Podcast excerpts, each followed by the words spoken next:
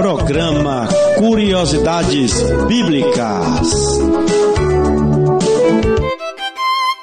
Olá, minha gente querida. Vamos dar início a mais um Curiosidades Bíblicas. Hoje nós vamos falar sobre celibato dos padres, porque que na Igreja Católica os padres não são casados. Vamos lá. É, são Paulo não era casado. Veja em 1 Coríntios, capítulo 7, versículo 8. Numa das suas cartas, São Paulo recomenda: Seja meus imitadores, como eu sou de Cristo. Escrevendo, pois, a Timóteo, que também era bispo celibatário, não lhe podia aconselhar casamento. Porém, por falta de candidatos celibatários para a função episcopal naquela época, ele lhe recomenda escolher também homens casados, virtuosos.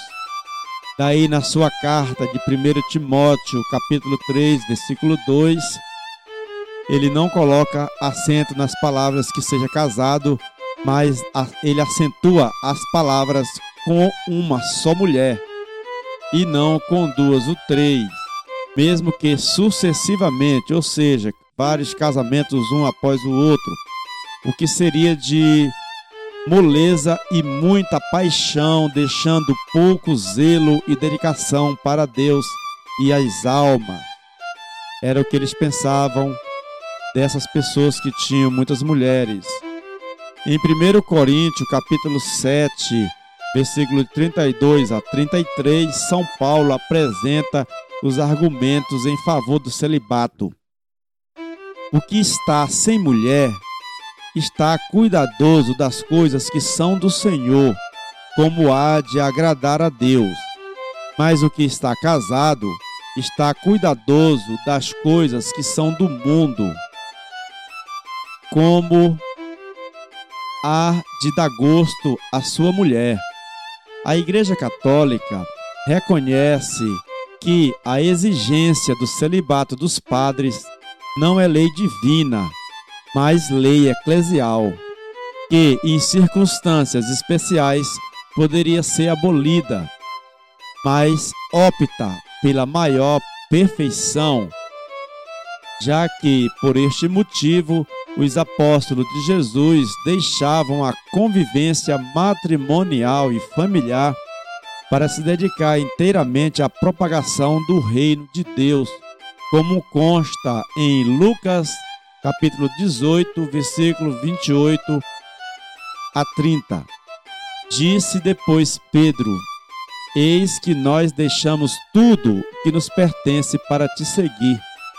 Ele respondeu-lhe: Jesus respondeu-lhes: Em verdade vos digo, não há ninguém que tenha deixado casa, mulher, irmãos ou filhos por causa do reino de Deus, que não receba o múltiplo no tempo presente e no século que há de vir a vida eterna. Assumindo livremente o celibato, o sacerdote imita a maneira de viver de Jesus, que era celibatário, inteiramente dedicado às coisas do Pai e do seu reino. Então, aqui está o fundamento bíblico para o celibato dos padres. É interessante observar o detalhe que o celibato dos padres não é lei divina, é lei eclesial, ou seja, não é um dogma, mas é uma lei que organiza a igreja.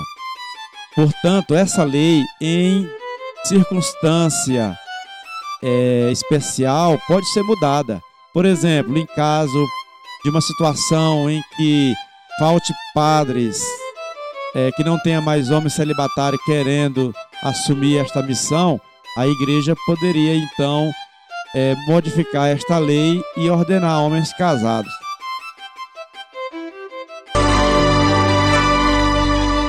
Produção e apresentação Rômulo França.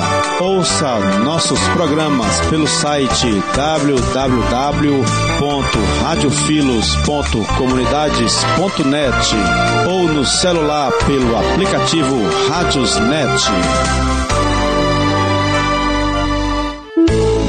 Você acabou de ouvir o programa Curiosidades Bíblicas.